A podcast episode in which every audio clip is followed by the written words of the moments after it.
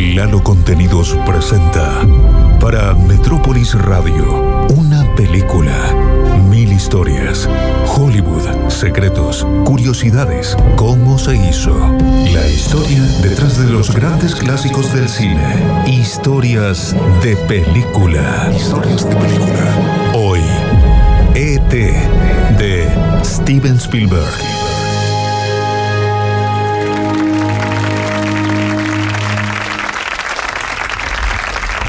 Bueno, vamos a arrancar hoy un nuevo ciclo que, tiene que ver con el cine. Vamos a hablar de las historias eh, detrás de alguna película, de algún clásico del cine de Hollywood. En este caso, como dice la presentación, nos toca eh, hablar de ET, la película que en 1982 dirigió el señor Steven Spielberg y que tiene una, una linda historia eh, por detrás.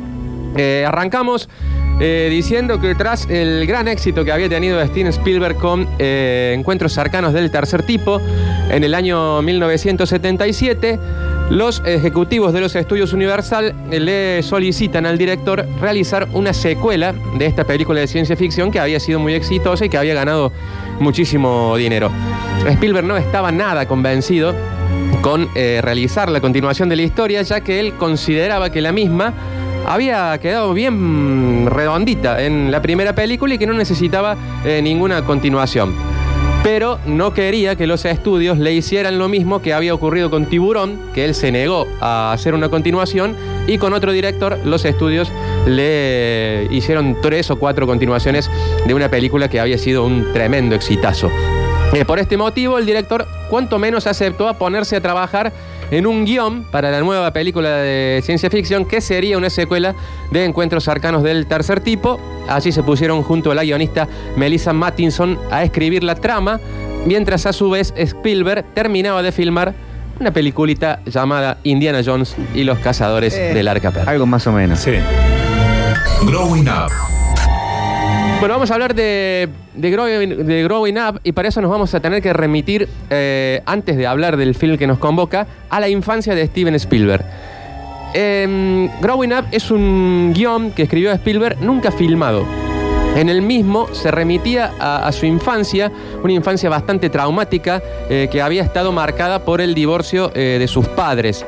Después de, de la separación de sus padres, Steven Spielberg como que llenó ese vacío con un amigo imaginario que venía del espacio exterior. Él decía que tenía un amigo extraterrestre, con él hablaba, con él pasaba mucho tiempo durante su infancia, esto lo acompañó durante gran parte de su niñez y le ayudó a lidiar con la situación que le provocaba angustia y dolor, que era la separación de sus padres. Muchos años después, Steven Spielberg escribió un guion basado en esos recuerdos de su infancia e incluso en 1978, poco después del éxito de Tiburón, eh, anunció que filmaría una película que se llamaba Growing Up. Eh, en dicho guion, un niño de los suburbios, eh, muy creativo, muy imaginativo, eh, se hacía un amigo imaginario que era un extraterrestre. Bueno, en ese guion de Steven Spielberg hay muchas escenas que después se hicieron famosas en ET. Por ejemplo, estaba la escena de que. y que estaban basados en recuerdos de su infancia, como por ejemplo cuando él quería faltar al colegio y calentaba el termómetro en una bombilla de luz, algo que hacía bastante frecuentemente. También estaba plasmado la relación con sus hermanos, eh, el hermano mayor abusando de los hermanos menores y posteriormente eh, eh, la evolución de ese hermano mayor de torturador a, protector, que se refleja como de joven también le pasó a Steven Spielberg que tuvo que pasar de, torturar a sus hermanas a cuidarlas una vez que su padre se fue. Bueno, todas esas cosas del guion van a aparecer después en ET. Que pasa mucho eso en, en las películas en general de Spielberg o del estilo donde él ha estado involucrado, del bully, del, o sea, del, del buller que bardea al otro, que en algún momento termina redimiéndose. Exactamente. En la historia de Growing Up había como un paralelismo entre la vida del extraterrestre y del niño. Había, eh, el ambos habían perdido a su familia, al igual que el joven Steven Spielberg estaba ah, casi alienado eh, con la pérdida de su padre. Cuando se reúne con eh, directivos de Columbia Pictures para presentarles el guion de Growing Up, eh, lo catalogaron los ejecutivos como una ridícula película de Disney a la cual no le iban a aportar un centavo. Entonces, eh, a pesar de que el proyecto queda trunco, a Steven Spielberg siempre le quedó en la cabeza esa idea de hacer algo autobiográfico con sus recuerdos de la niñez. Night Skies, la secuela. Pero bueno, Steven Spielberg se puso a trabajar en lo que sería la secuela de Encuentros Cercanos del Tercer Tipo, que se llamaba Night Skies, en el cual eh, malévolos extraterrestres eh, aterrorizaban a una familia. Lo que sí, cuando se juntó con Melissa Mattinson para empezar a escribir este guion, él le dijo, mira que yo tengo un guion que había escrito cuando era pibe, que hablaba de una historia de extraterrestres, y lo que sí o sí te quiero pedir eh, para avanzar en este proyecto es que quiero volver a trabajar con chicos. Algo que había hecho en Encuentros Cercanos, eh, algo que había hecho en Tiburón y que había hecho en Indiana Jones, el de trabajar con chicos. Le dijo, quiero que haya chicos en la película porque me encanta trabajar con ellos. ¿Y en los Goonies o no? Exactamente, también, sí, casi siempre los chicos son parte de la película de Steven Spielberg. Y fue ahí cuando al director le surgen estos recuerdos de la infancia y le cuenta a Melissa Mattinson sobre eh, su viejo proyecto. Nace otra historia.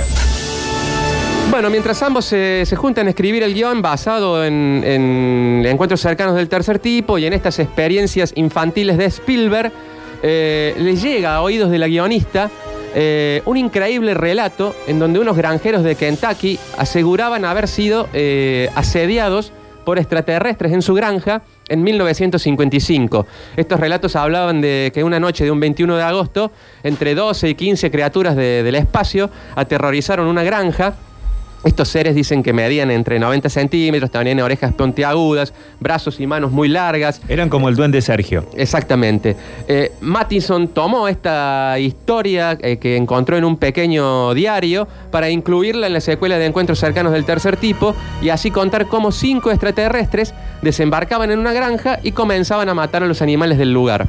Pero también se quedó con la idea de Spielberg que le había dicho que quería trabajar con niños. Entonces se tomó una licencia creativa y le añadió a la historia una subtrama en donde uno de los extraterrestres, que no era malvado, eh, establecía un vínculo de amistad con un niño autista que había en la familia, en esa granja asediada por los extraterrestres. Y en el final, como de ese guion, el extraterrestre, que, al que llamaban Buddy en el, en el guion, eh, era olvidado por sus, eh, mm, por sus amigos extraterrestres en la Tierra. Cuando Spielberg lee este guion, eh, se dio cuenta que lo mejor de, la trama estaba en la relación entre el niño y el extraterrestre y le dijo, ¿sabes qué? Eh, se acabó acá la secuela de Encuentros Cercanos del Tercer Tipo, vamos con esto, vamos a trabajar sobre esto. Eh, ya no quiero hacer una película sobre extraterrestres malvados, sino que quiero contar la otra historia. La historia de amistad entre el niño y el extraterrestre. Quedó fascinado Spielberg por el guion que estaba escribiendo Mattison y entonces presentaron allí un proyecto que se llamaba, en principio, ET y yo en ocho semanas. La reunión. Bueno, eh, se reunieron con los ejecutivos de, del- de Universal que estaban esperando la secuela de Encuentros Cercanos del Tercer Tipo. Les llegaron estos dos locos. Era lo que habían convenido. Claro, con una historia eh, que nada tenía que ver para un público totalmente diferente, pero apta para todo público, de hecho. Claro. Eh, en los bosquejos en los que habían ido retocando, Spielberg había añadido dos ideas fundamentales que, mm, que, que- quizás son las dos escenas más recordadas del film, que son la secuencia de la persecución de los chicos en bici, Sí. eh, en donde el extraterrestre los hace volar, y eh, la escena donde el ET se emborracha. Eh, algo que le había sucedido a Steven Spielberg eh, de, de- de pequeño, que, que se había emborrachado una vez. Y bueno, toda esa escena donde el, eh, Elliot va sintiendo todo lo que el extraterrestre va experimentando en su visita a la Tierra, esa era la conexión que había entre ambos. Claro. Bueno, a pesar de, que le presentan otro guion totalmente distinto, los ejecutivos eh, quedan fascinados, aprueban el proyecto eh, basado en la amistad del extraterrestre y el niño. Eh, de esta manera quedó todo establecido para que comience un rodaje en 1981 entre septiembre y diciembre en California, con un presupuesto de 10 millones de dólares. Spielberg les avisó que al rodar con niños iba a hacer toda la película en orden cronológico para lograr actuaciones más emocionales y que los pibes no se pierdan en, en la trama de la película. Que no arranquen por el final. Exactamente. Y van rellenando. Y ahora vamos a ver cómo eligieron a los personajes de la El casting. Bueno, Steven Spielberg, como dijimos, siempre tuvo claro que quería trabajar con chicos. Eh, quería repetir, repetir esa experiencia. Más de 300 chicos se presentaron al casting de Elliot, eh, que era el protagonista de la historia. Un reconocido periodista de guerra eh, llamado Robert Fix eh, fue quien propuso a Henry Thomas eh, para el rol central de la historia. El niño se presentó al casting disfrazado de Indiana Jones y la prueba de cámara no fue nada buena. Incluso el chico se puso muy nervioso y no llegó a actuar nada bien. Pero justo antes de retirarse, es como que se quedó parado y le empezaron a hacer preguntas lo- los productores. Y el chiquito empezó a recordar una historia de un perro que él tenía que había muerto y se largó a llorar. Se largó a llorar, los eh, productores empezaron como a consolarlo, pensando que estaba hablando de algo real. eh, y cuando terminaron de consolarlo, el chiquito dijo, bueno, gracias, eh, me voy, qué sé yo. Había improvisado la, la actuación del perrito y Spielberg le dijo, ¿qué le pasó a ese, ese chico? Lo ¿Pero quiero qué- ya. ¿Era mentira? Era mentira. Mirá. Antes de irse, eh, tenemos ahí algo, está en inglés, el casting de Henry Thomas. Pero ahí como si cuando él se va yendo, eh, empieza como a contar una historia de un perro y, y se larga a llorar. Well, is it true? Is there an alien in this house? Yes, sir. Well, as you know, I am from the government. I'm part of the United States government, and I am empowered Esa es la parte donde le están alien with me. leyendo cosas del guion y Claro, y él como... no responde también. Well, but the government is bigger than you are, Elliot, and Bueno, más adelante él como que se queda ahí con- y antes de irse empieza a contar como una historia de un perro, se emociona y, y eso es lo que eh, lleva a Spielberg a decir, quiero a este chiquito eh, en mi película. Eh, ahí es como que empieza somewhere around here. I mean, I do have a search warrant. I a emocionarse. could Bueno, ese- el casting del chiquito está en todos lados en, la internet, si Sí, por, si buenísimo. lo, por si lo quieren escuchar.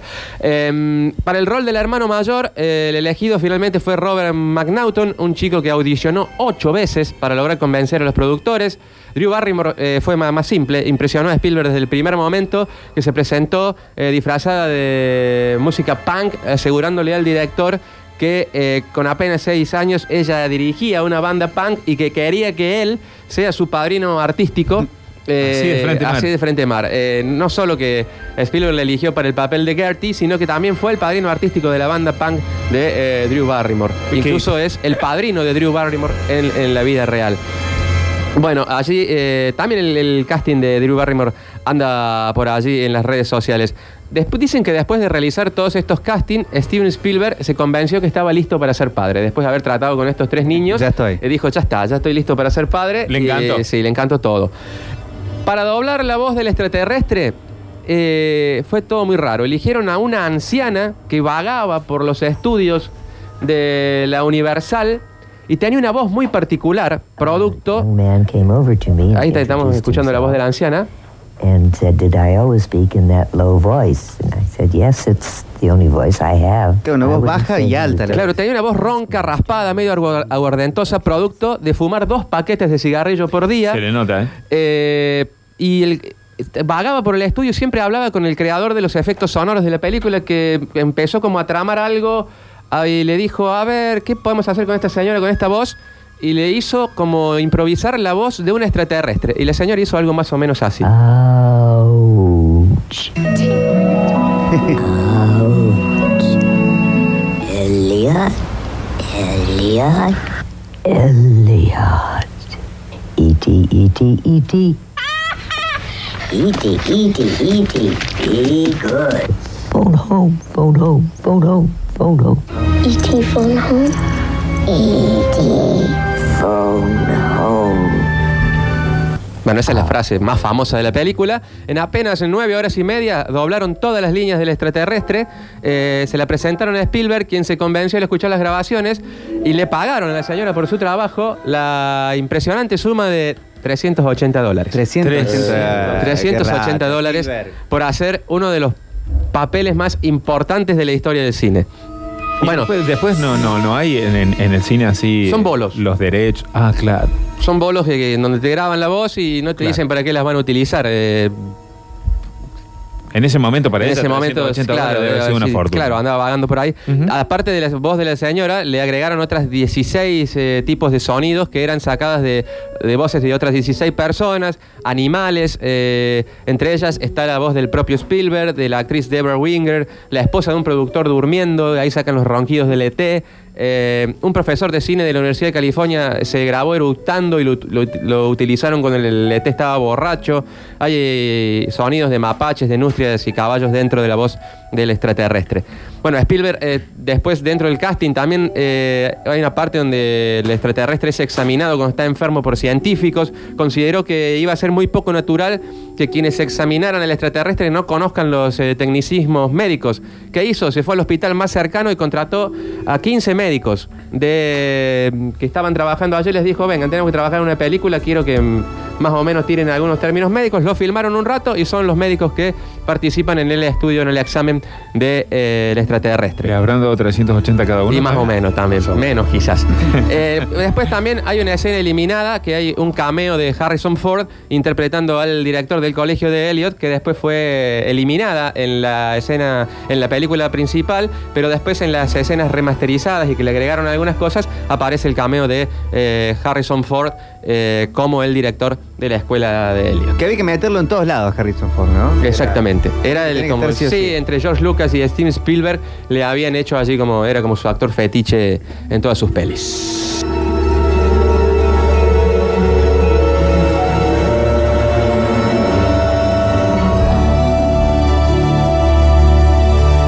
Bueno, seguimos eh, con eh, la película que nos convoca. Este, el extraterrestre.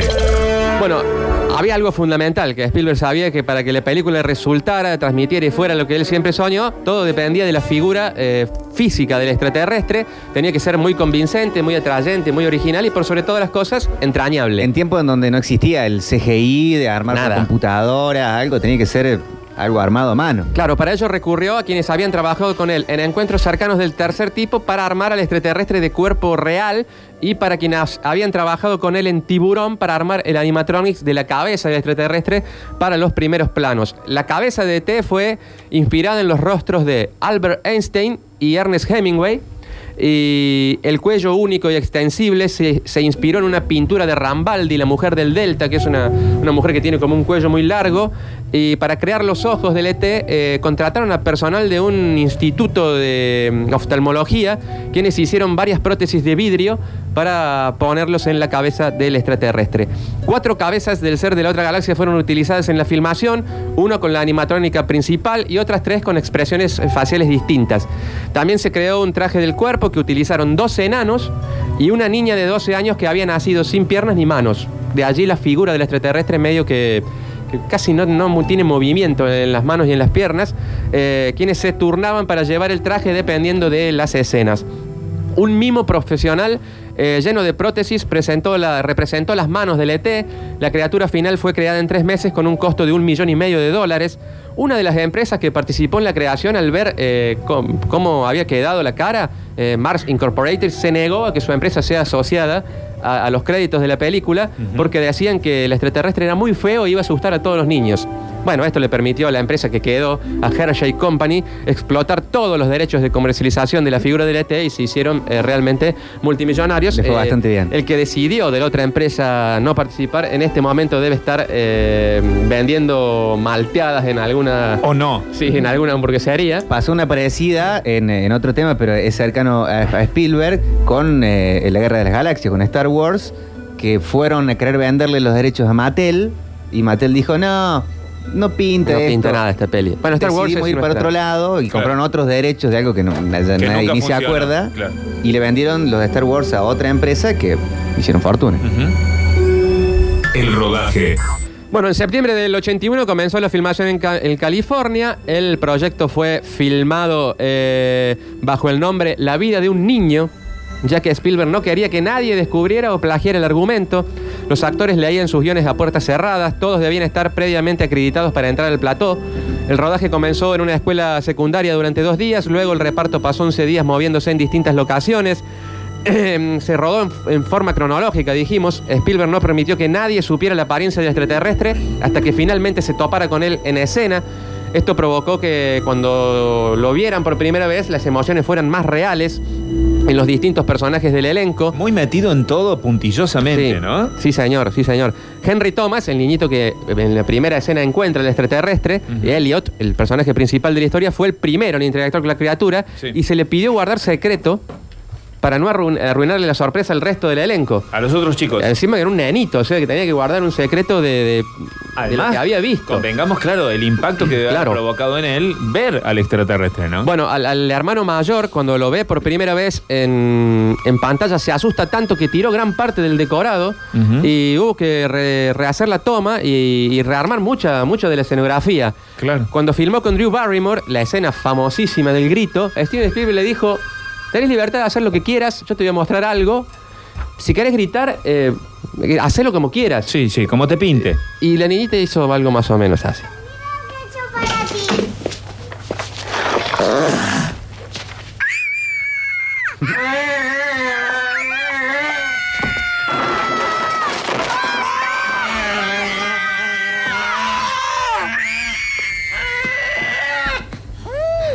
Bueno, esa es un poco ¿no? la, la traducción al, al- al doblaje de la película, pero fue un grito muy, un grito muy recordado en el cine. Sí. La única indicación que le dio a Spielberg es grita todo lo que quieras, le dijo a Drew Barrymore. Está ese grito y el de Macaulay Culkin en, En mi pobre angelito. Pobre Angelito, Diez claro. escenas filmó de ese grito Steven Spielberg y se quedó en el montaje final con la primera, con la reacción verídica de la niña al ver al extraterrestre.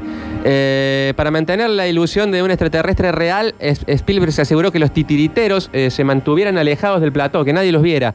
Por primera vez en su carrera, él no usó un guion gráfico del film eh, con el fin de facilitar la espontaneidad de las actuaciones. El rodaje se completó en 61 días, cuatro menos de lo previsto. Para la música, Steven Spielberg eh, trabajó con su colaborador habitual, el señor John Williams, El uno. eh, que compuso la partitura musical de ET. Eh, dicen que fue un desafío para él generar simpatía con una criatura de aspecto tan extraño. Sí. Bueno, el- a Spielberg le gustó cada uno de los temas compuestos por Williams, los incluyó, es una de las bandas sonoras más recordadas de la historia del cine. La parte de la bicicleta, cuando Sí. empiezan a volar, pasan al lado de la luna y, se, y está, ahí está el Es De hecho, la escena de, de la, la imagen de la luna y la bicicleta eh, es la, la imagen de la productora que tiene Steven Spielberg, que Claro. es Amblin Entertainment, que bueno, es la imagen del gráfico de su, de su productora. Tanto le gustó, eh, dicen en el cine, nunca te enamores de una, eh, de una imagen. Bueno, Spielberg se enamoró de esa imagen y después la, la plasmó en, en su productora. no le fue tan mal. Tan mal no le fue. Repercusiones. Bueno, las repercusiones ya son muy sabidas. La prensa especializada aclamó la película de Spielberg, la sitúan hoy como quizás la mejor película de ciencia ficción de la historia del cine en varios portales reconocidos del género. 793 millones de dólares recaudó algo que para la época no era muy común, actualmente se están recaudando entre mil y dos mil millones por película. Eh, fue lejos la película más taquillera de la historia del cine, luego sería superada por Jurassic Park, de un tal Steven Spielberg también. Perdón, Lauti, ¿cuántos años tiene la película? Más de- más de 1982. 30. sí. 37. Wow, qué bárbaro. Bueno, eh, nominada a nueve premios Oscar, algo también inusual para una película del género. Ganó cuatro en rubros, en rubros técnicos y a la mejor banda sonora. Eh, el resto de las nominaciones sí habían sido la mejor película, el mejor director, el mejor guion. Se llevó el Globo de Oro a la mejor película dramática, la mejor banda sonora. Eh, según una encuesta del American Film Institute, el film de Spielberg ocupa el puesto 24 entre las mejores películas de la historia del cine y el top 10 entre las eh, mejores de ciencia ficción. La frase ET, teléfono, casa está entre las 15 más famosas del cine. La banda sonora eh, compuesta por el maestro John Williams está considerado dentro de las 20 mejores de la historia. El 17 de septiembre de 1982, el largometraje fue proyectado en las Naciones Unidas, donde Steven Spielberg recibió la Medalla de la Paz de la ONU. Y en 1994, el film ET fue seleccionado para su conservación en la biblioteca del Congreso de los Estados Unidos por su importante valor estético, cultural e histórico. Eh, la película ET de Steven Spielberg. Hay una sola mala que provocó la película de T, que fue eh, que se funda Atari, la empresa de videojuegos. Cuando sale la película, Atari en ese momento era la mayor empresa de videojuegos del mundo, el año Claro. 82. Y ponen un montón de plata para hacer el videojuego de Atari, de, de ET. Gastan tanta plata en hacer el videojuego que se olvidan un poco de hacerlo bien. Y fue tan malo el videojuego que no lo compró nadie y provocó que se funda la empresa. Y hay todo un mito alrededor de eso porque quedaron millones de ediciones de, del jueguito Y las consolas vetustas. que no, la, decidieron enterrarlas en, en un descampado. Y hasta el año 2010, 2012 más o menos, fue un misterio de a dónde estaban todas esas copias que no se vendieron de, de ET, porque Atari tuvo que cerrar. Y eh, se, se descubrieron, hay un documental al respecto en Netflix, está que está muy bueno. Vamos a, algunas curiosidades que tiene la película. Hay muchos paralelismos entre la vida del extraterrestre y el niño, que no son una casualidad, están puestas caprichosamente allí por Steven Spielberg. El primero y el más obvio es la elección, la elección de ambos nombres. ET es la primera letra de Elliot y la última eh, del personaje central de la película. Tanto el niño como el extraterrestre sufren a su manera la falta del hogar y, hay como una conexión entre ellos. Es por eso que la escena de la conexión extrasensorial, del sentir del ET, eh, de Elliot, de todo lo que le está pasando al ET a distancia. Uno de los mensajes de las centrales de la película que persigue es el de la maduración de los personajes. Eh, en esto Spielberg dice que se vio eh, inspirado en la trama de Peter Pan. Casualmente, años después llevaría él a la gran pantalla la historia de Peter Pan. Eh, el film bien podría estar narrado por desde la perspectiva de un niño perdido. Eh, el ET no puede sobrevivir eh, físicamente a la Tierra, tanto como Peter Pan no puede sobrevivir emocionalmente al país del nunca jamás. La película retrata un ambiente de los suburbios totalmente distinto a lo que Hollywood había hecho antes. Eh, hijos sin supervisión, padres infelices, juguetes rotos, comida chatarra. Va contra el ideal de Hollywood de caracterizar a las familias y a los suburbios. En declaraciones a la prensa, Spielberg negó que haya una, parábola religiosa intrínseca en la película. Muchos decían que había ciertos eh, paralelismos religiosos entre el ET y Jesús. Algo medio, medio raro. En términos psicoanalíticos, el film puede ser visto como un moderno cuento de hadas. Eh, Spielberg se autodefinió a él mismo como un adolescente solitario en el que se inspiró la película. Eh, también dijo que era un film sobre minorías. eh, algo que después vuelve a tomar él en otras películas de, de su autoría, como La lista de Schindler o Rescatando al Soldado Ryan, eso del film de las minorías. Spielberg trabaja, plantea y trata de comunicarlo eh, entre la comprensión mutua, entre la amistad de un niño que es humano y un ser de otra galaxia. Esto es también como una analogía de que los adversarios del mundo real pueden aprender a superar sus diferencias. En algún momento algo que sería lo ideal y que no, y que no ocurre. Es lo que plantea Spielberg con su película de tele extraterrestre, que fue nuestra primera historia de película eh, que intentamos contar de alguna manera. Muy bien, Lauti. Muchísimas gracias. Espectacular. Este, fantástico.